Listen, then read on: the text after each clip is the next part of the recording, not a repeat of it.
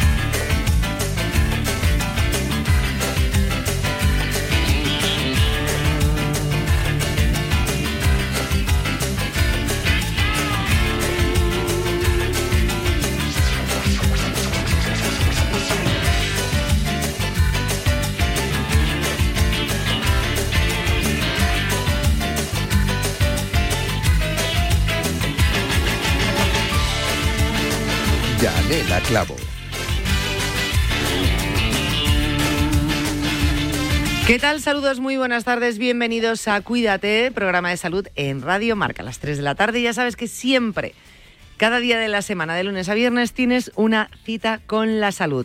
Hoy es 23 de octubre de 2023, lunes, Día Internacional del Síndrome de Kabuki. Ya sabéis que siempre tenemos abierto aquí en nuestra mesa de redacción de salud el calendario de la salud. Síndrome de Kabuki, una enfermedad rara que afecta a una de cada 32.000 personas relacionada con retrasos en el desarrollo, lento crecimiento postnatal, dificultades de aprendizaje y al final, eh, y leo textual, con esta efeméride se pretende concienciar a la población sobre esta patología poco frecuente, dar apoyo a los afectados y a sus familiares, así como promover su investigación.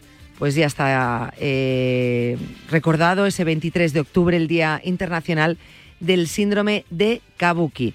Eh, esta semana eh, tenemos más días mundiales, internacionales, europeos, eh, tal cual eh, que nosotros, lógicamente, aquí nos haremos eco y hablaremos de los temas. Si no a veces se puede en la misma semana, ya sabéis que en días posteriores, como el 20 de octubre, que fue el viernes, se celebró el Día Mundial de la Osteoporosis y esta semana, el miércoles, hablaremos sobre esta enfermedad con Boticaria García. Eso será el miércoles, haciendo así un pequeño repaso de lo que vamos a tratar a lo largo de la semana.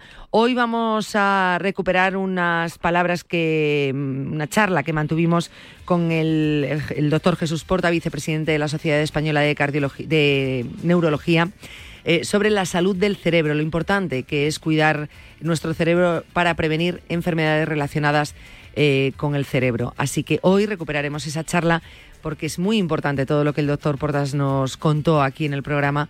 Y, yo creo que como bueno hace unas semanas se celebraba la semana del cerebro bueno pues eh, mantuvimos esa charla con el doctor y es muy importante todo lo que contó así que hoy lo escucharemos. Después Martín Jaqueta nos ponemos el chándal ya sabes en el momento que suena la sintonía de Martín ya tenemos que estar pues con si no es con el chándal o con ropa deportiva, porque entiendo que ahora mismo estáis trabajando, sí con esa actitud de movernos. Pues podemos utilizar la entrevista para hacer un poco de ejercicio. Estás en la oficina, no pasa nada. Te levantas, te sientas, te levantas, te sientas, aprovechas la silla para unas sentadillas, das una vueltecita alrededor de tu puesto de trabajo.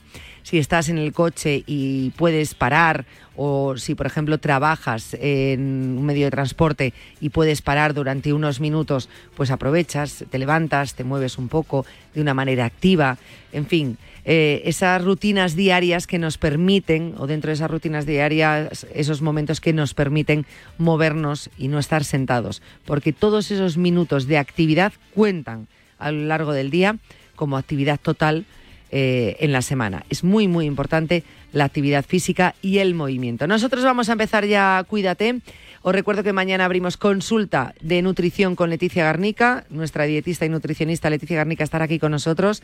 Cualquier duda que tengáis sobre alimentación, alimentos, dietas, obtener beneficios para vuestro entrenamiento, perder unos kilos, eh, mantenerse en forma, eh, llevar una dieta de mantenimiento, ganar unos kilos, es decir, todo lo que necesitáis que tenga que ver con, con, la, con nuestra dieta diaria o con nuestra nutrición, mañana es la consulta. Nos podéis escribir además también para reservar turno o para enviaros eh, enviar vuestras preguntas el correo electrónico cuídate arroba radiomarca.com cuídate arroba radiomarca.com y si no mañana pues ya el teléfono en directo para que entréis con Leticia.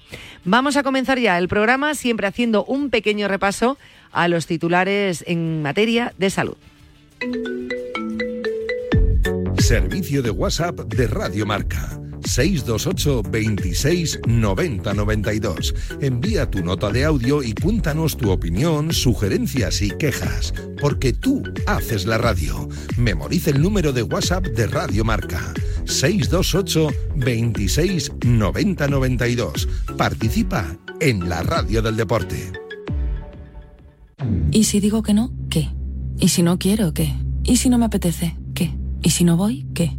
¿Y si no estoy? ¿Qué? ¿Y si no vuelvo? ¿Qué? ¿Y si no lo hago? ¿Qué? ¿Y si no puedo? ¿Qué? ¿Y si no? ¿Qué? ¿Qué? La adolescencia de tus hijos te pondrá a prueba. Descubre cómo disfrutarla. Entra en fat.es.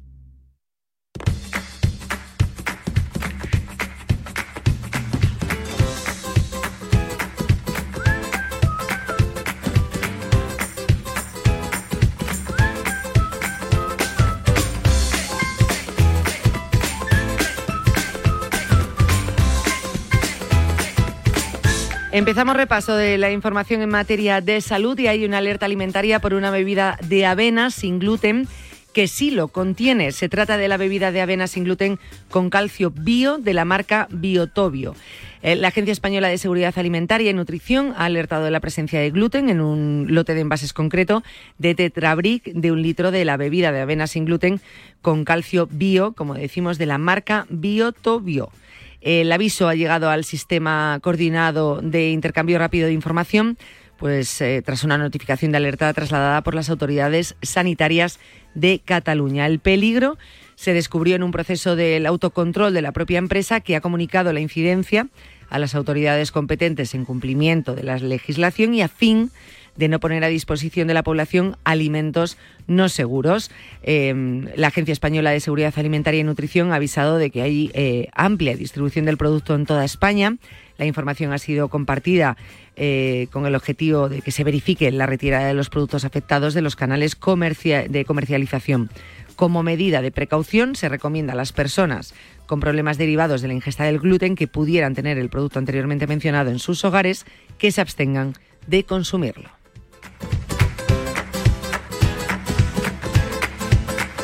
Y otra alerta, en este caso en Francia, la Agencia Nacional de Medicamentos francesa alerta del peligro de utilizar vasoconstrictores para el resfriado y dicen tal cual no los usen más. Esta alerta llega después de que la Agencia Europea de Medicamentos anunciara el pasado mes de febrero que iba a revisar medicamentos que contienen pseudoefedrina, como el frenadol o el gelocatil. La Agencia Nacional de Medicamentos francesa ha pedido a los franceses que eviten utilizar medicamentos para el resfriado que contengan pseudoefedrina, pseudoefedrina, así lo asegura la directora general de este organismo a un medio de allí, de París. Eh, quiero decirles a los franceses que no lo usen más. El pasado mes de febrero, como estábamos comentando, esta agencia decidió revisar medicamentos que contienen este producto eh, usado para tratar la congestión nasal, un grupo que en España comprende a una treintena de medicamentos. Esta medida que tomó la Unión Europea se debe a que su consumo puede comportar el riesgo de desarrollar enfermedades que afectan a los vasos sanguíneos del cerebro. Según explica la directora de la Agencia Nacional de Medicamentos francesa, el uso de este tipo de medicamentos contra el resfriado que se venden desde hace más de 20 años en Francia sin receta pues puede derivar en infartos de miocardio o accidentes cerebrovasculares. Aunque el riesgo es muy bajo, estos acontecimientos tan graves pueden ocurrir independientemente de la dosis y la duración del tratamiento.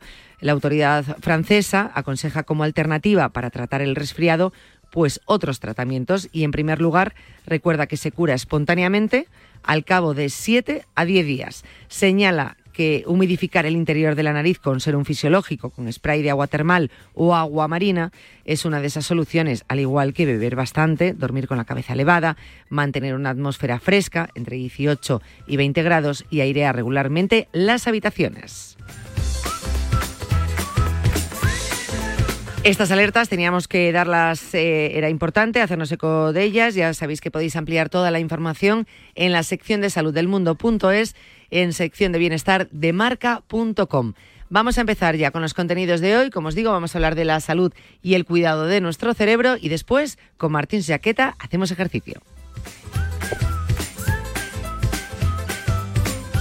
Desde el 16 de octubre, protégete doblemente de la gripe y el COVID. Si tienes más de 60 años, perteneces a algún grupo de riesgo, eres personal sanitario o sociosanitario, pide cita en tu centro de salud o punto de vacunación. En la web de la Comunidad de Madrid encontrarás más información del plan de vacunación frente a la gripe y el COVID. Comunidad de Madrid.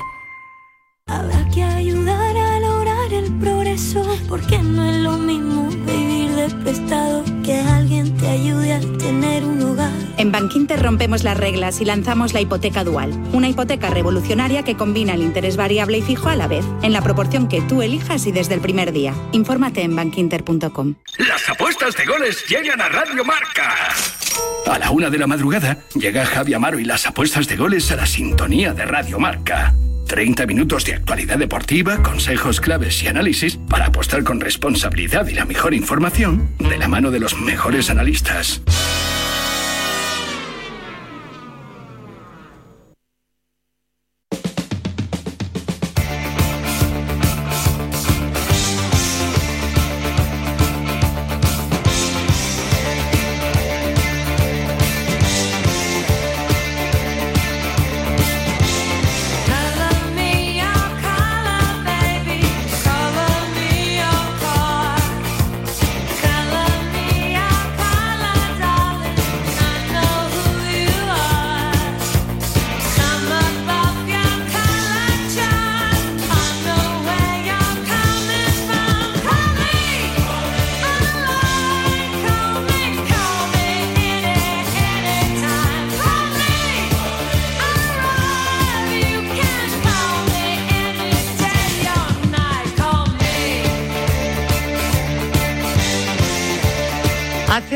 Semanas ya se celebraba la Semana del Cerebro. Teníamos el tema pendiente, el cuidado del cerebro, para hablarlo aquí en el, en el programa.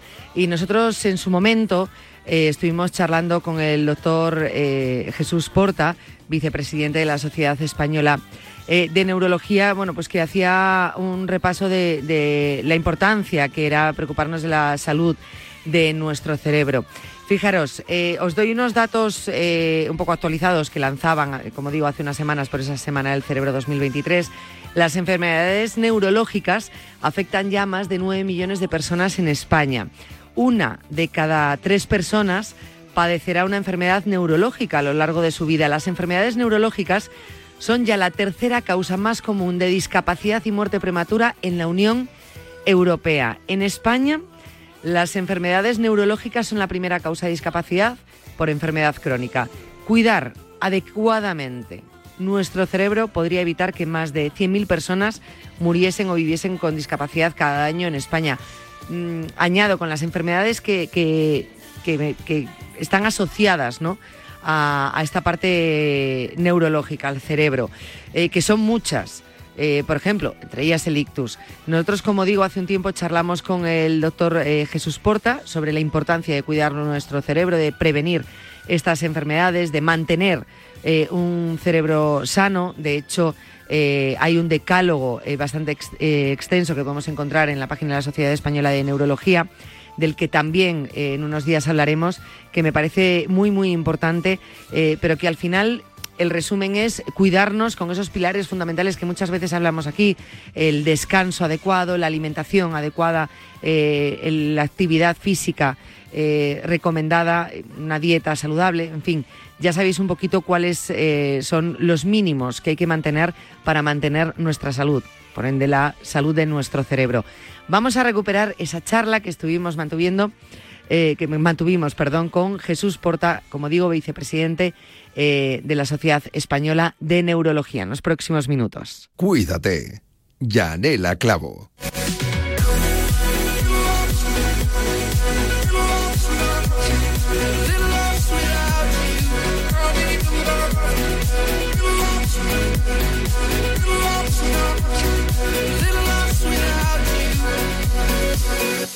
Qué importante cuidar la salud de nuestro cerebro. No es difícil en este momento, además, donde, bueno, empezamos a ser conscientes de la importancia del autocuidado y de todos los beneficios que ello conlleva, tenemos que saber que el cerebro se beneficia siempre de esos buenos hábitos que apliquemos a nuestro cuerpo, pues ayudando a prevenir muchas enfermedades. Veréis, hay un titular, más de 120.000 personas en España están en riesgo de vivir con discapacidad o fallecer este año por no cuidar su salud cerebral. Un titular serio, preocupante, pero necesario yo creo para entender la realidad a la que nos enfrentamos si no nos cuidamos. Y seguro que siempre hay una lectura positiva y precisamente es eso, que cuidarnos va a beneficiar, entre otras cosas, a nuestro cerebro. Para hablar de esto, estamos con el doctor Jesús Porta, vicepresidente de la Sociedad Española de Neurología. Doctor Porta, ¿qué tal? Buenas tardes. Hola, muy buenas tardes. Gracias por acompañarnos, doctor. He leído ahora mismo un titular eh, como digo, eh, bastante serio, bastante impactante, eh, pero también que da una esperanza porque al final es una llamada de atención para entender que, son cifras que se pueden bajar, ¿no? Si nosotros ponemos de nuestra parte. Por supuesto, y además teniendo en cuenta que las enfermedades neurológicas son las que más discapacidad producen. Por ejemplo, vamos a hablar solo de una de ellas en este momento, del ictus, en España cada año 120.000 personas van a tener un ictus. De ellas aproximadamente un tercio van a fallecer y un porcentaje importante va a quedar con discapacidad para el resto de su vida. De hecho, es la primera causa de fallecimiento en las mujeres y la primera causa de discapacidad adquirida. Lo más sorprendente es que se puede prevenir. El 90% de los casos los podemos prevenir bien con, bueno, estamos además en Radio Marca, con hábitos saludables de ejercicio físico periódico, o sea, aparte de ver directamente los deportes, también practicarlos o hacer ejercicio habitual, eh, cuidándonos la tensión, el azúcar, teniendo una dieta mediterránea adecuada, todo con todos estos factores y cuidando también los problemas del corazón, podemos eh, prevenir el ictus, esta enfermedad cerebrovascular tan grave. Venimos además de la semana pasada, estuvimos hablando muy, muy, ampliamente del ictus porque veníamos del Día Mundial del Ictus y justamente esta semana, eh, la Semana del Cerebro, pues, pues viene que estupendo, bueno, pues para continuar un poco, es verdad, eh, con ese altavoz, ¿no? De, de, los buenos hábitos. Sin duda, bueno, la semana pasada estuvimos, agradecemos porque estuvimos en el Congreso de los Diputados intentando sensibilizar sobre la necesidad de la creación de nuevas unidades de ictus, ¿no? Porque el ictus si se coge de manera precoz, el, el, tiempo es cerebro, es decir, si alguien llama al 112 para que le trasladen pronto al hospital, lo podemos solucionar para que se creen más unidades de ictus precisamente. Sí, sí, una patología muy importante. Y ahora viene la semana del cerebro con, desgraciadamente, otras enfermedades neurológicas importantes como el Alzheimer, ¿no? Recordemos que por encima de los 85 años prácticamente un tercio de las personas pueden desarrollar una demencia. El Alzheimer es la más frecuente de ellas. Y lo mismo que comentábamos con el ictus, en un porcentaje relativamente alto, dependiendo de los estudios, entre un 30 a un 50% también lo podemos prevenir. Y además con medidas que son de salud. Es decir, tener una buena dieta, estar cognitivamente activos, tener proyectos de futuro, socializarnos, una serie de aspectos que son fundamentales ¿no? para, mantener el cerebro adecuadamente, mejorar la reserva neuronal y disminuir el riesgo de pasar una enfermedad tan grave como es el Alzheimer. Eh, decían también, eh, dentro de todos los datos ¿no? que nos enviaban desde la Sociedad Española de Neurología, que la esperanza eh, de vida media en España es de 83 años, algo que, que, pues en principio está muy bien, pero la esperanza de vida saludable solo llega hasta los 70. Claro, y este es, un elemento fundamental, porque al final, todos, si hablas con cualquier persona, todos, vamos, preferimos estar bien a estar mal y vivir muchos años, ¿no? Es decir, lo que queremos es vivir muchos años y vivirlos bien, poder disfrutar de la vida y que los demás disfruten de nosotros, ¿no? Y para esto poder disfrutar de la vida y que los demás disfruten de, nosotros, tenemos que estar bien neurológicamente. Se nos olvida, pero al final, el problema que tienen las enfermedades neurológicas, las que hemos hablado de la CM, del ictus y muchísimas otras, son muchas de neurodegenerativas, el Parkinson, la esclerosis lateral amiotrófica, son enfermedades neurológicas y el problema que tienen fundamentalmente es que cuando nos afectan, nos limitan tanto a nosotros que es un problema que afecta directamente a la persona que las padece pero a todo su entorno. yo suelo decir mucho en, clase a los estudiantes de medicina que claro que a veces cambiando la vida de una persona de una enfermedad neurológica, le estás cambiando a todo el entorno, porque son enfermedades que generan problemas alrededor, ¿no? Una persona con Alzheimer que necesita un cuidador y toda la familia, pues en el fondo se siente implicada y afectada por esta enfermedad, o lo mismo con un ictus que en, un segundo te cambia totalmente la vida a ti y a tu entorno. Claro, efectivamente, porque son enfermedades que, que esas secuelas pueden dejar pues una, una discapacidad. Y como decíamos, bueno, pues sí, enfermedades neurológicas hay muchas, hay algunas que a priori no se pueden prevenir o, bueno, eh, tenemos que tener unos hábitos de vida saludables, pero pueden aparecer, pero muchas otras enfermedades neurológicas, eh, en mayor medida, mayor o menor medida discapacitantes, sí sí se pueden prevenir.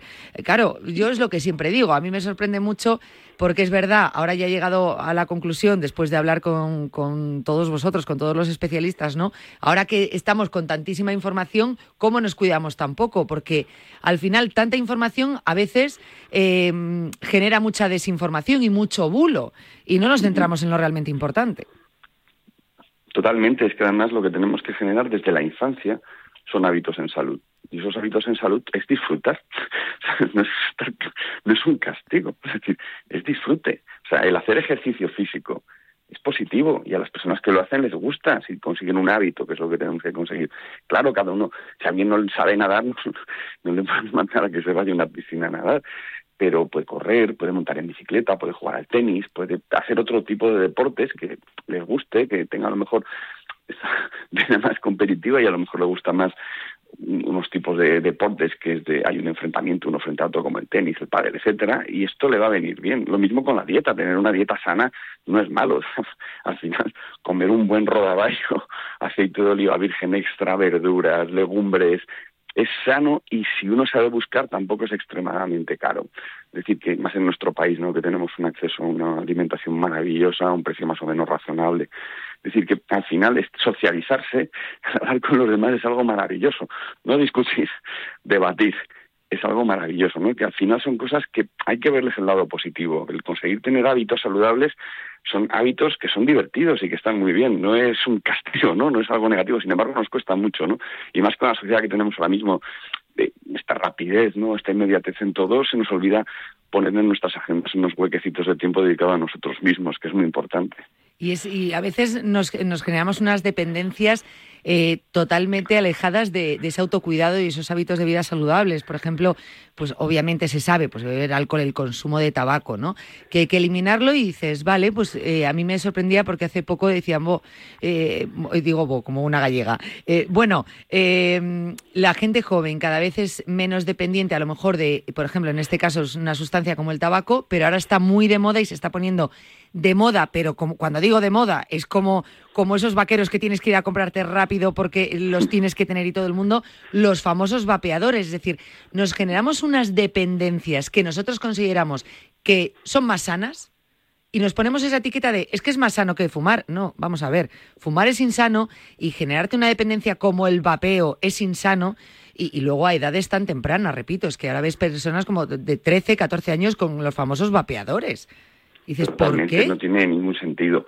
No tiene ningún sentido. Además, el que sea, no es que sea más sano, es que a lo mejor es menos perjudicial, pero no deja de ser perjudicial. Eso es. Esto pasaba también, ha pasado porque hablando con un compañero que se encarga de fundamentalmente del tabaquismo, dice que hay muchísimos jóvenes adictos al tabaco, pero que empiezan por la marihuana. Entonces consideran que la marihuana es más suave, empiezan fumando marihuana y terminan siendo adictos a la marihuana y al tabaco, a las dos cosas, ¿no? Porque al final se mezcla. Entonces, claro, no es que sea más sano, es que puede ser un poquito menos perjudicial el vapeo, pero es perjudicial y no tiene ningún sentido. el tabaco sí que es algo que yo no llego a entender, porque es invertir para morir sufriendo, porque las enfermedades que producen al final el tabaco, el ictus, ¿no? entre ellas, una enfermedad cerebrovascular, el infarto de corazón, los cánceres, no solamente acortan tu vida, sino que los últimos años de la vida pueden ser años muy duros ¿no? para la persona que lo va a padecer y el entorno, y es algo que no es necesario, ¿no? deberíamos intentar evitarlo como sea. Hay una frase que se suele decir mucho en una conversación coloquial, ¿no? Cuando dices, bueno, esto es eh, nadar por morir en la orilla. Y al final no cuidarte es eso. Dices, estás viviendo, pero cuando tienes hábitos de vida insanos, porque eh, es, es más sano, realmente no existe. Es menos insano, pero sigue siendo insano. Pues esto es, eh, estoy viviendo, para saber que al final voy a morir en la orilla, o sea, con un con una con una edad adulta, pues eh, más enferma, con más problemas, con más dependencias, por no haber llevado una vida sana. ¿No es mejor intentar nadar, vivir, eh, luchar para cuando al final, bueno, pues dejas de trabajar y tienes esa retirada más dulce, hacerlo de una manera sana y sin enfermedades? Claro, estar bien y luego te decía, además es que era un hábito, entonces muchas personas el problema que tienen fundamentalmente cuando llegan a edades de la jubilación, muy variables en nuestro país, dependiendo del entorno de cada uno, es que terminan, se jubilan y, al final lo que les queda, dicen, no, es que yo estoy todo el día viendo la televisión. Así, no has creado unos hábitos. Si tú te has hecho un hábito de ejercicio, cuando te jubilas, pues, pues sigues practicando el deporte o haciendo el ejercicio que hacías antes. Si te has creado un hábito de socialización, que vamos, para unos a lo mejor es ir a jugar al dominó, para otros jugar al ajedrez y para otros es ir a ver unas exposiciones o a un concierto, pues tienes esos, todo eso que te has creado es, en el fondo, realmente un plan de pensiones cognitivo. Es un plan de pensiones cognitivos que te va a permitir que tu cerebro siga funcionando y disminuir, no lo evitas, porque todos tenemos, fíjate este, ni fumaba ni no sé qué, y al final, pues claro, esto pasa, pero evitas, disminuyes mucho el riesgo ¿no? de que pasen las cosas. Como si vas, este siempre va a 300 por hora en la autopista y nunca le pasa nada, vamos, pero el riesgo de tener un accidente o matar a alguien es altísimo. Entonces no es recomendable porque uno vaya a esa velocidad y nunca le haya pasado nada. Pero no, no lo entendemos, eso nos cuesta verlo, ¿no? Es, repito, más divertido esos hábitos. Eh, es por la, inmediatez, ¿no? O sea, claro. al final el ser humano, por nuestra evolución, ¿no? Y tenemos que luchar contra la evolución, hemos creado eh, el arte y muchísimas cosas que no tienen otros animales. Es decir, nosotros no nos podemos comparar con otros animales. Muchos animales, y nosotros lo hemos heredado, buscas la recompensa inmediata, porque claro, no pueden prever más a largo plazo, aunque algunos lo hacen y esconden la comida para luego ir posteriormente. Muchas veces estos elementos perjudiciales, si no los ves que tienes un daño directo, los infravaloras. Pero cuando aparecen, desgraciadamente, a veces es tarde ya para revertirlos. Claro. Y ahora mismo, eh, cuando decimos cifras ¿no? de estudios y estimaciones que hacen a largo plazo, eh, pues en 2050 eh, más del 30% de la población de mayor de 65 años tendrá unas enfermedades neurológicas. Vale, esa es la lectura que hacemos si seguimos por este camino. Pero es que son estimaciones que se pueden romper, o sea, es papel mojado. Podemos cambiarlo, efectivamente. mejorarlo es mejorarlo, es empeñarnos todos, cada uno de nosotros, si cada uno de nosotros cambiamos parcialmente nuestros hábitos, podemos cambiar el mundo, evidentemente, pero podemos cambiar también nuestro propio futuro. Es decir, podemos disminuir mucho el riesgo de estas enfermedades. Es así. disminuir la contaminación también es bueno para evitar enfermedades neurológicas, ¿no? Porque es un factor también cerebrovascular. Pero muchas veces llama la atención, no, es que la contaminación y tal, y ves a esa persona que no hace nada de ejercicio, tiene una actividad sedentaria bebe en exceso, fuma. Dice, sí, sí, pero es decir, todos tenemos, todo es positivo, tenemos que luchar por todo, no tenemos por qué conformarnos con una cosa, ¿no? Y nosotros también podemos ser activos de manera individual. Si de todos los españoles, 10 millones, cambiamos nuestra manera de entender la vida y modificamos, vamos a disminuir en un 25% pues la prevalencia de muchas de estas patologías, que es muchísimo. Es mucho, y no, y no hablemos de futuro como qué, sociedad le vamos a dejar a nuestros hijos, no qué futuro le dejamos a nuestros hijos. Bueno, pues le podemos dejar un futuro mucho más sano eh, si realmente empezamos a aplicar estos, estos consejos y estos... Totalmente, y ahí está la clave, lo has dicho, en los niños, ahí es donde tenemos que empezar a cambiarlo, desde los niños. Es que es la única forma cambiando la mentalidad de los niños y ellos nos obligan a cambiarla a nosotros. Cuando tiras una lápiz, no papá, y no, en esa bolsa no es en la otra, y perdona. y dices, pues qué bien, ¿no? Te echas una sonrisa, ¿no? Es verdad, es, es la única forma porque luego al final, si desde pequeños no nos acostumbran a esos hábitos, obviamente cuando sean mayores va a ser muy complicado, va a ser un esfuerzo eh, que va a tener sus caídas, obviamente, porque, porque no lo tienes como una rutina. Y al final la salud no es una balanza, no es decir, eh, ya sé que como mal, pero por lo menos hago actividad física y contrarresta. No, no se trata de contrarrestar, se trata de hacer las cosas bien. Claro, podemos apostar por todo. Es decir, hay en la vida que tienes que elegir, pero sí puedes elegir todo para estar más sano, porque no vas a elegir uno. Es decir, elige todo y tendrás mejor plan de pensiones neurológico en un futuro. Ahí está. Es verdad, es verdad. Es que en la salud también nos da por elegir. Y no, en este caso sí que hay que apostar por todo. Por todo. Coges todo, coges el ejercicio físico, estar cognitivamente activo, cuidarte la tensión arterial, la diabetes, todo. Vamos, una dieta buena de la nuestra es mediterránea, que es la buena de verdad. Vamos, y puedes apostar por todo y disfrutarlo encima. E- efectivamente, es que se disfruta. Si sabes disfrutarlo, se puede disfrutar. O si puede, entiendes, claro. O sea, una buena ensalada con un aceite de oliva virgen extra, eso es un manjar, vamos. Pues no lo debemos entender muy bien. Yo sigo diciéndolo. No debemos entenderlo muy bien, pero eso sí, nos empeñamos en, en que podamos ver ¿no? la parte más disfrutona de, de la salud, porque efectivamente es que se puede disfrutar. ¿no? Es decir, no, no te tienes que conformar. No, no. Puedes vivir muy bien y disfrutar mucho, efectivamente. Ay, Dios mío, esperemos que lo, lo consigamos. Eh, nosotros... Ojalá, ojalá, pero gracias a pues acciones como esta, de verdad que tenéis, nosotros llegamos a un número pequeño de personas, vosotros llegáis a mucho más y os lo agradecemos que pongáis el foco en la salud cerebral de, de todo el mundo. Es muy necesario. Es muy, muy necesario. Al final, cuando se dice en medicina que es un trabajo multidisciplinar, nosotros también yo creo que desde los programas de salud tenemos esa obligación de trabajar con todos vosotros para, para que el alcance sea mayor, ¿no?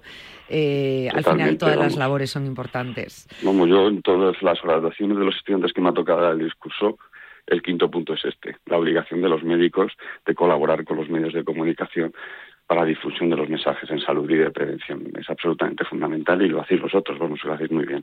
y que llegue ese mensaje. En fin, nosotros seguiremos hablando de este tema todo el tiempo que haga falta hasta que casi casi no tenga sentido nuestro trabajo porque consigamos una sociedad sana. Ojalá lo Eso, hubiésemos eso mismo nos buscamos nosotros, el no tener que trabajar. Efectivamente. Ay, Dios mío. Eh, doctor Jesús Porta, muchísimas gracias por haber estado con nosotros, de verdad. Un abrazo grandísimo y muchísimas gracias, de verdad. Gracias. Eh, hemos hablado con el doctor Jesús Porta, vicepresidente de la Sociedad Española de Neurología, sociedad con la que charlamos semanalmente aquí en este programa, que están haciendo una labor, la verdad, que, que infinita, eh, ya no solo en la parte eh, más científica, sino en la divulgación y el empuje y el ánimo de todos los pacientes por, por realmente conseguir bajar esas cifras. Eh, continuamos. ¡Ven! ¡Métete debajo de mi paraguas! Siempre hay alguien que cuida de ti.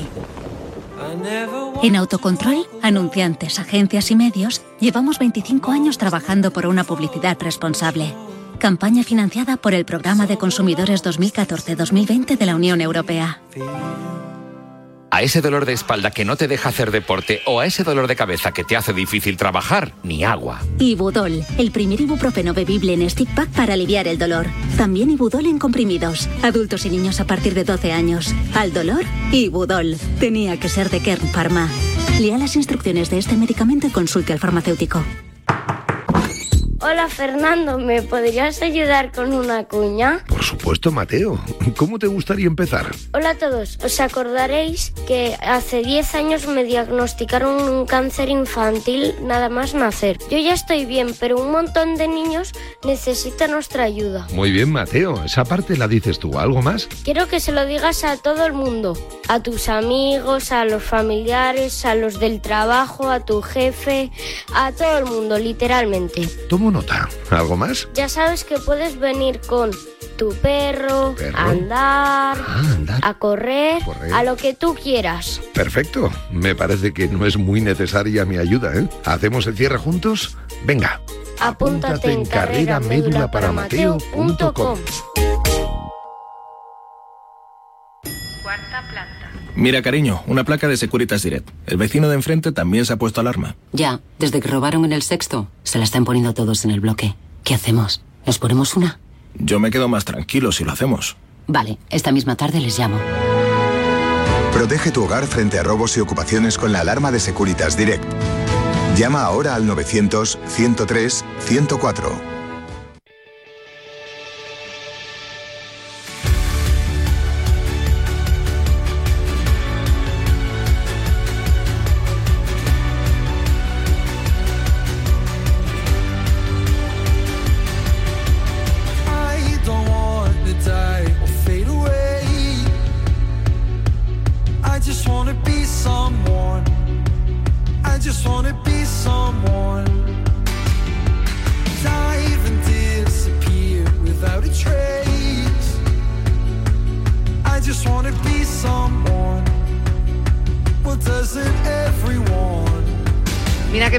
Suene la música con Martín Jaqueta para aprovechar y hacer un par de minutos de ejercicio, porque así consigo cerrar los famosos aritos de mi reloj ¿eh? que no se cierran ni para atrás.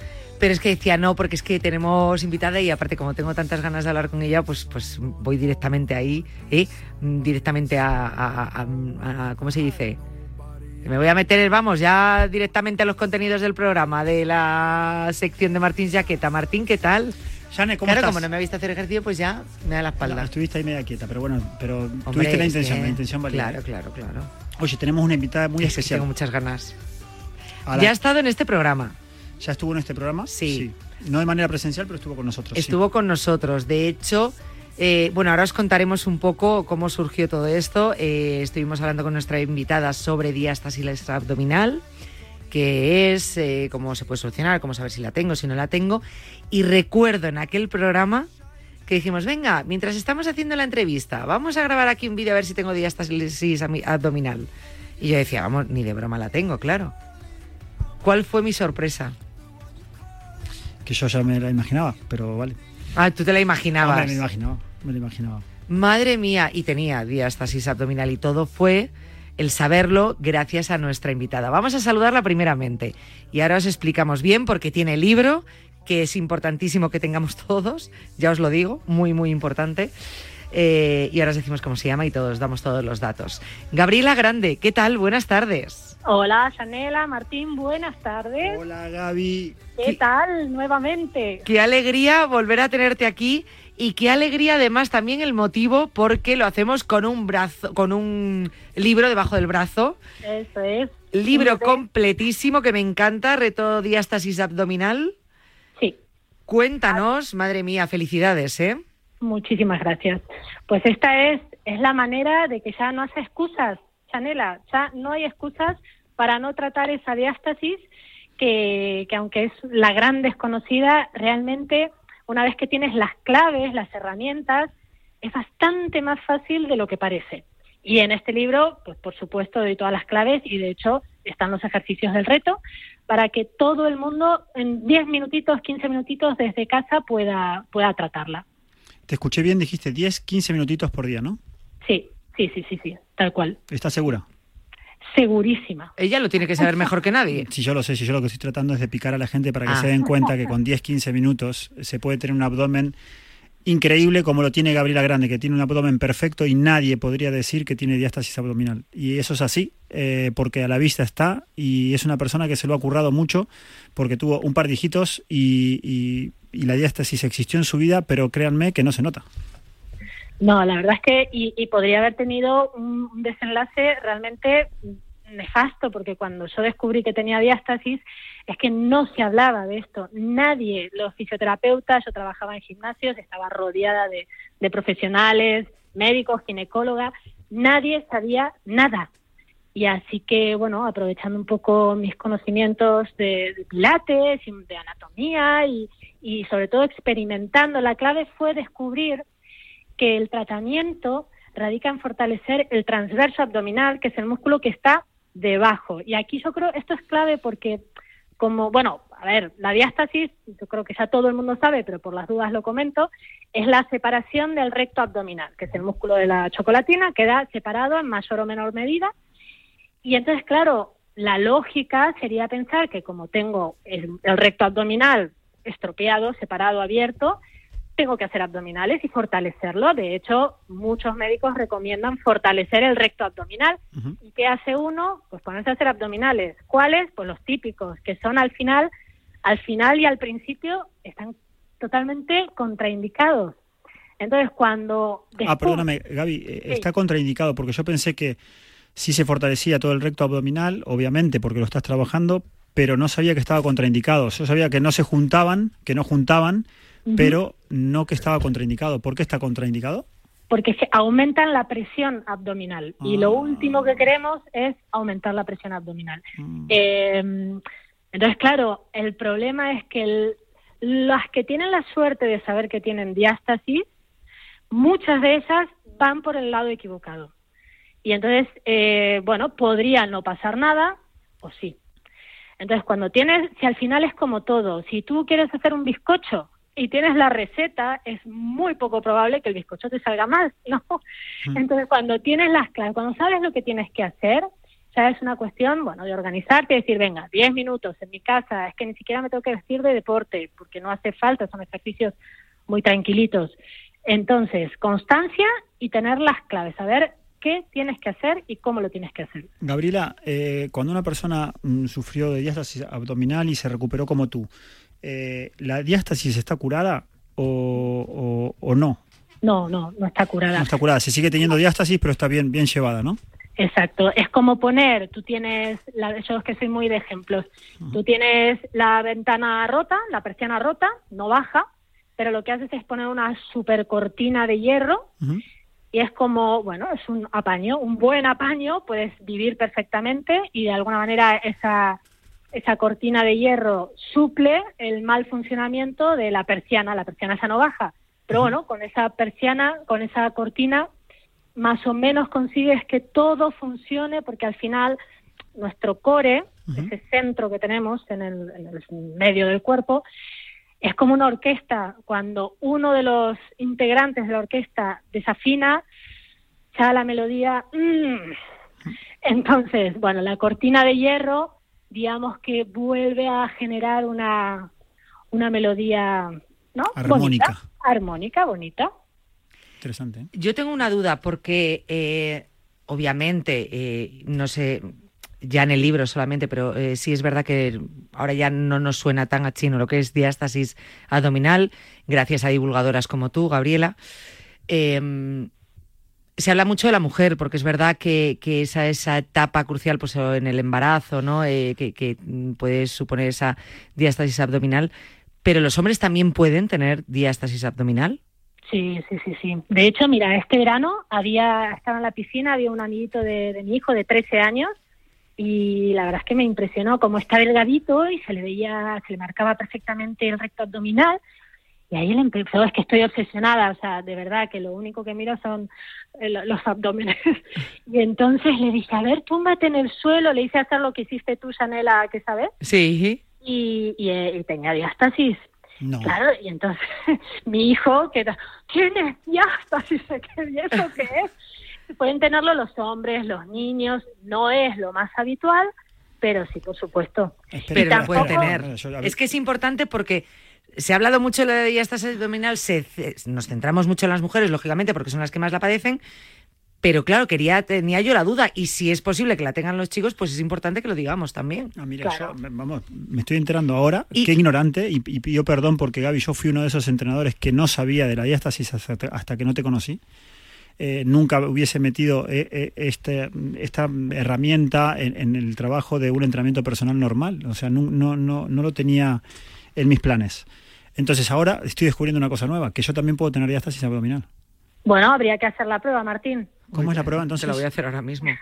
Perdona, ¿la pasé yo? Sí, sí, pero me tengo que tumbar. El que quiera saber la prueba que pasé, pues directamente, para saber lo que ocurrió, eh, decías tú, porque la, de página sabes más, en la 80, ¿no? En la 80. Del libro. Sí, sí. En la página 80 del libro Reto Diástasis Abdominal de Gabriela Grande, pues ahí lo entenderéis, pero va a pasar la prueba ahora mismo. Yo ahora mismo. Ya me y luego te hago preguntas respecto a esto. Me voy tumbando. Entonces, eh, Gabriela nos va a ir contando. Eh, ahora Martín se está levantando, se está yendo el micrófono, se está tumbando en el suelo. Sí. totalmente recto, mirando hacia arriba. Eso, entonces, una mano detrás de la cabeza. Una la... mano detrás de la cabeza. Sí. La y haces un pequeño abdominal, mantienes la cabeza y los hombros un poquito levantados, mantienes esa posición y entonces vas a usar la otra mano, eh, vas a poner de momento un dedo en la zona del ombligo. Vamos a empezar por el ombligo, vas a palpar y ver si notas que hay distancia o no entre ese recto abdominal derecho y el izquierdo. ¿La notas, Martín? No. ¿Está palpando no la nota? No, no, ha superado la prueba. Martín ha superado la prueba. No tiene diástasis. No, no tengo. Seguro, porque yo veo ahí que se hunde un poco el dedo, ¿eh? Es el ombligo, eso se llama ombligo. Ah, bueno, no sabía que tenía, es que está tapado, no sabía que tenía el ombligo. Pero yo veía que bajaba un poco el dedo y dije, yo, este tiene diástasis y no lo quiere decir. No, no, no, no. No, no, no tiene diástasis. No, no, he sentido que estoy bastante. Bueno. Ha superado la prueba, pero mira, en este programa podríamos decir que el 50% lo tiene. Exactamente. pues ya está. Y el otro 50% no. Eh. Claro, los ejercicios para un chico, para un hombre, serían los mismos que para una mujer. Claro, es que al final lo mismo, ¿no? Todos tenemos los mismos músculos. Y es que, Juan, si te pones a preguntar ¿Cuántas personas saben que existe el músculo transverso abdominal? Pues, bueno, te diría que nadie. Te diría nadie- que no. No, y es un músculo, y es un músculo peculiar, iba a decir una palabrota, pero no la voy a decir, porque el desgraciado, al ser el músculo más profundo de la pared abdominal, primero no se siente, las sensaciones que tienes cuando lo activas no son las mismas que cuando, viste el típico dolorcito cuando pica un músculo que te está doliendo, no lo sientes igual. Primero, se cuesta localizarlo. Sí. Cuando lo localizas, las sensaciones que produce no son las mismas. Y todo eso hace, y, y- y sumado a la, bueno, la ignorancia de que la mayoría ni siquiera, porque el que busca al final tarde o temprano encuentra, pero es que cuando no sabes que existe es que no lo buscas. Sí, comparto contigo. Eso es, eh, desgraciadamente, la sociedad eh, eh, ignora el transverso abdominal, no, no sabe que, que existe. Y, y- y, Gabriela, eh, eh, la diástasis abdominal, ¿cómo limita tu vida, si hablamos en negativo, o, o mejorando la situación de nuestra diástasis abdominal, cómo la mejora, ¿no? ¿En qué nos beneficiamos o cómo vamos a notar que nos puede limitar? Mira, el, eh, el, el síntoma más habitual es la distensión abdominal, que a nivel de salud no es grave, pero sí que es muy molesto porque hay mujeres, o sea, tú te levantas por la mañana, tienes un abdomen más o menos plano, y a medida que transcurre el día se va inflamando y por la noche de verdad que puede parecer un abdomen de cinco meses de embarazo. Y eso sí, no, no te va a ocasionar ningún problema grande de salud, pero es de verdad que es muy desagradable. Ostra, ostra, perdóname, no, no, no, no, no, claro, claro, claro, es que mucho se está hablando últimamente de esa situación, ese síntoma, y, hay muchas personas que van al médico y dicen, el médico me ha dicho que no tengo absolutamente nada, ni el famoso SIBO que, que ahora del que tanto se habla. Tú dices, Sí. vale, es que no tengo malestar, es que no me encuentro mal, pero de verdad, mi tripa no tiene nada que ver por la mañana a por la noche. Esto que acabas de explicar ahora, a mí me pasa, es decir, yo me acuesto todas las noches con la sensación de hoy he engordado tres kilos. Claro. Y Físicamente. por la mañana, por la mañana te gustas y por la noche mm, evitas un poco más el espejo, quizás. Ostras, Pedrín. Eso es cierto, eso es cierto. Y luego, a nivel de, de- de digestión, tú piensas que eh, el sistema digestivo para funcionar bien necesita estar apretadito, digamos, que el estómago tiene que estar en unas condiciones determinadas. Cuando, el- cuando tenemos diástasis, el recto abdominal está separado, ya no presiona, no, se, no genera esa presión sobre el estómago y eso hace que la digestión sea como más lenta, más pesada, que tengas gases. Eso para empezar y son algunos de los muchísimos síntomas que puedes o no tener. Eh, eh, la lista Fíjate, es ¿eh?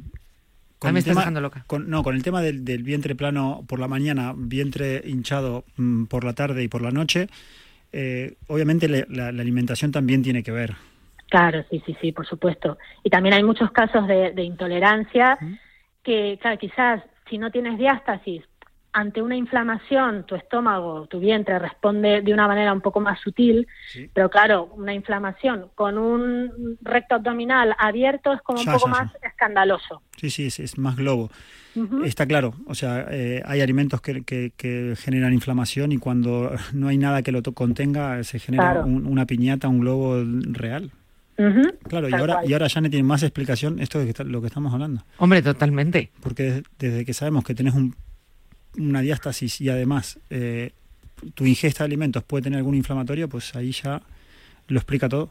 Tú fíjate que, que aparte, sin tener más sensación de, pues lo que decíamos, de dolor o no, pero eh, a cuántas personas ahora mismo le estamos dando explicación a una situación que no controlaban, o sea, que, que no sabían, ¿no? Que, que les ocurría y es una situación que efectivamente pues puede no ser grave, pero sí puede limitarte y mucho. Ujú. Y luego sí, por supuesto que también hay sintomatología grave, o sea, problemas de suelo pélvico, pérdidas de orina, prolapsos, hernia umbilical, que algunas hay que operar, eh, dolor crónico lumbar, o sea, eh, también influye, es que hay, influye mucho la genética, el estilo de vida, eh, si estás o no entrenada, si tienes tu musculatura fuerte o no, hay muchos factores, pero bueno, que digamos que la lista es larga y que yo creo que la recomendación general sería si, eh, si has tenido un hijo, si has tenido un embarazo, eh, ve a un fisioterapeuta de suelo pélvico y que te haga un control. Así como vamos a nuestros controles, el dentista, el ginecólogo. Si has tenido un hijo, tienes que ir a un fisioterapeuta especializado en suelo pélvico y que te haga ahí una ITV y que vea eh, si has tenido una cesárea. También hay que controlar el tema de la cicatriz, que puede generar adherencias. O sea, que por algo están. Fisioterapeuta de suelo pélvico y ya luego con el diagnóstico vienen a mí y yo los ayudo. Gaby, eh, lo del dolor crónico lumbar, eh, qué interesante que es, porque para, para, la gente que no sepa de lo que estamos hablando, eh, la zona lumbar, la parte posterior de la espalda, la parte baja de la espalda, eh, tiene una fuerza muy natural, ¿no? La gente que simplemente está andando, es, van a notar cómo esa zona trabaja mucho más y el abdomen debería ser eh, la zona que equilibra ese movimiento exagerado que tiene la zona lumbar. Entonces, cuando el abdomen eh, tiene diástasis, claro, trabaja mucho más y por eso genera ese dolor crónico lumbar. Exacto, exacto. Wow. Algo que tendría que hacerse en equipo, pues no se hace en equipo. Exactamente, se hace solo y se trabaja, si ya naturalmente trabaja más la zona lumbar que la zona abdominal en el día a día, imagínate con diástasis, o sea que trabaja pobrecita la zona lumbar. Y si a eso le añadimos el que normalmente ocurre con mujeres que han tenido hijos y que están con el niño todo el día en brazos, que han tenido un embarazo que ya te modifica la curvatura lumbar, eh, todo el día malas posturas, porque cuando estás cargando un hijo estás ahí medio de costado con el niño clavado en la cadera, eh, la típica postura de estoy con el niño en brazos haciendo otra cosa con la otra mano. Todo eso tampoco eh, favorece, digamos, la, el panorama. Gaby, una pregunta. Eh, ¿Con diástasis abdominal se nace o se genera a lo largo de nuestra vida? Bueno, puedes nacer, hay bebés que tienen diástasis, pero digamos que los factores de riesgo, el principal es el embarazo, eh, la práctica indiscriminada de estos abdominales eh, que ya sabemos, los, levantarse y tumbarse, la tos crónica, por ejemplo, los fumadores que suelen tener tos crónica, esa presión permanente sobre el abdomen puede provocar una diástasis, los cambios bruscos de peso, engordar mucho, adelgazar mucho, eh, una cirugía puede provocar una diástasis, eh, pero vamos, que en, el hombre, en el hombre eh, sacando el embarazo, en el hombre, ¿qué sería? ¿Lo, lo, lo, de la tos crónica puede ser eh, que la pueda generar? ¿Y alguna otra cosa más? Los, abdominales estos, de, me hago 800.000 y de estos duros con el disco y no sé qué. Y la, estas tripitas mm, cerveceras tan habituales. Eh, Gaby, entonces un hombre, ¿a qué, a qué edad vamos a poner una, persona mm, normal que no tiene ni exceso de sobrepeso, que no, bueno, que no, que no hace burradas entrenando y que no fuma tanto. Entonces, un hombre por la edad debería fijarse también, debería chequearlo. Pues eh, eh, ¿La edad puede influir también? Sí, sí, porque al final el, tejido va perdiendo. Claro, claro la diástasis se produce porque el, la línea alba se distiende y esa distensión también puede provocarse por la edad, vas perdiendo elasticidad eh, con los años, el colágeno. el cambio hormonal también puede provocarlo. A ver, que tenemos que, estar pendientes un poco, cuidarnos y, estar pendientes. Y los médicos deberían esto incluirlo en, no sé qué médico en los hombres, pero, pero alguien se tendría que encargar un poco de, Hablar de ello, claro, pues, pues lo que hemos dicho. Es hacer una lucha eterna. No, pero es cierto, o sea, mira lo que hemos descubierto hoy, pues a lo mm. mejor diástasis abdominal y pensábamos que iba a ser pues un ratito eh, hablando de un problema que tienen las mujeres, pero no, es que también lo pueden tener los hombres, eso es importante. También es importante saber que mm, los ejercicios de uno o de en este caso las mujeres valen eh, para los hombres. Eh, una pregunta, eh, Gabriela, porque bueno, ya hablamos de, tu método. En, de hecho, bueno, mm, si tú googleas o directamente pones gabrielagrande.com, ahí vienen todos los ejercicios, los retos, tal. Eh, te conocemos también a través de redes sociales. En este libro, Reto Diástasis Abdominal, antes nos decías que vienen ejercicios, ¿no? ¿Están basados en tu método? O sea, es una guía que nosotros, bueno, con esos ejercicios que explicas, podríamos ir empezando. Claro, perfectamente. En el libro tienes eh, los ejercicios básicos para una persona que no sabe ni que existe el transverso abdominal, ni cómo es la postura, ni cómo tiene que respirar. Pues con eso de cero tienes todas las claves para lograr un gran trabajo para el transverso abdominal. Pues mira, yo creo que completísimo, eh, importante, ¿no? El saber los ejercicios que tenemos que hacer de una manera controlada, de manos de una profesional eh, que lleva mucho eh, con este tema, investigando este tema y trabajando este tema, ¿no? Y que nos puede ayudar tantísimo. nada, Gabriela, yo solo me queda felicitarte de nuevo por este libro, darte las gracias por haber estado con nosotros y ya que la tercera tiene que ser aquí. Por supuesto, por supuesto. Y nos ponemos todos a hacer una rutinita de diastasis abdominal. Para los primeros días, por lo menos, para ir empezando de los ejercicios, ¿te parece? Fenomenal. Gabriela Grande, muchísimas gracias de corazón por haber estado aquí con nosotros. Gracias, de verdad. A vosotros, un beso. Gaby, gracias. Adiós, Martín Sanela. Un, abrazo. Hasta luego. Eh, bueno, pues mira, Gabriela Grande, la verdad que es un placer escucharla y, hay una persona que lleva tantísimo tiempo trabajando con este tema. Pero tú fíjate todo lo que hemos, lo que descubrimos en la primera entrevista y lo que hemos descubierto hoy. Eso aprendí muchísimo hoy, sinceramente. Sí. Pensé que esto era solo de mujeres.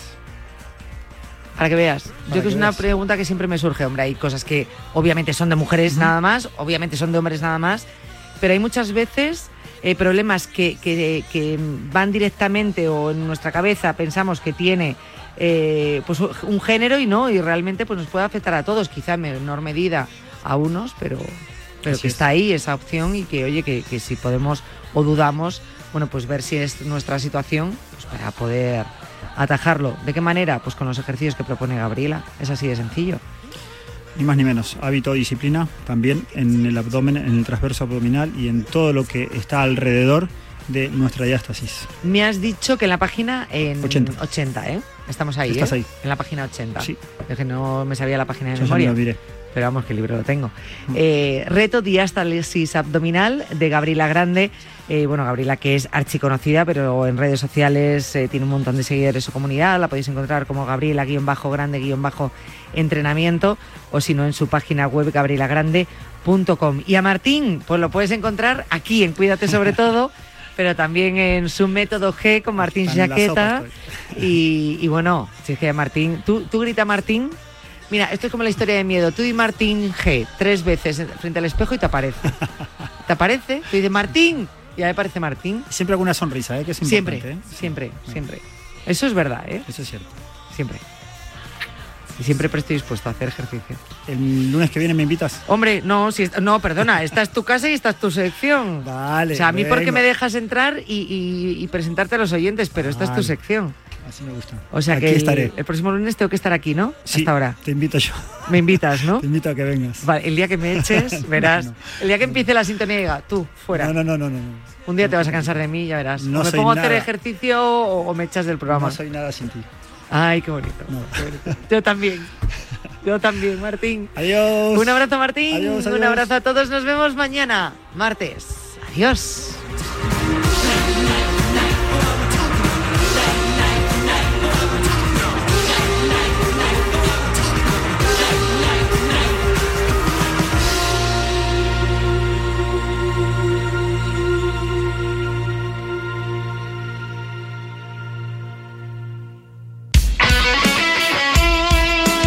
Deporte es nuestro. Radio Marca.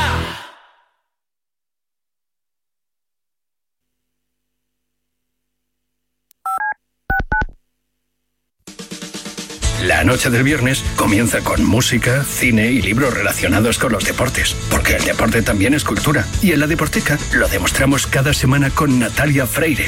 Reserva plaza para esta visita cultural en la que también nos acompañarán los maestros Julio Ruiz y Marcos Pereda. Todos los viernes de una y media a dos de la madrugada, la cultura juega un partido en La Deporteca.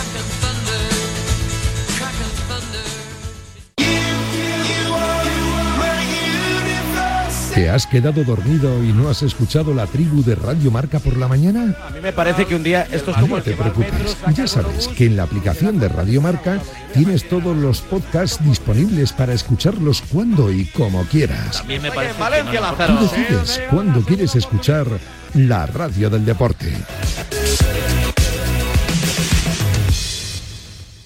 ¿Y si digo que no? ¿Qué? ¿Y si no quiero? ¿Qué? ¿Y si no me apetece? ¿Qué? ¿Y si no voy? ¿Qué?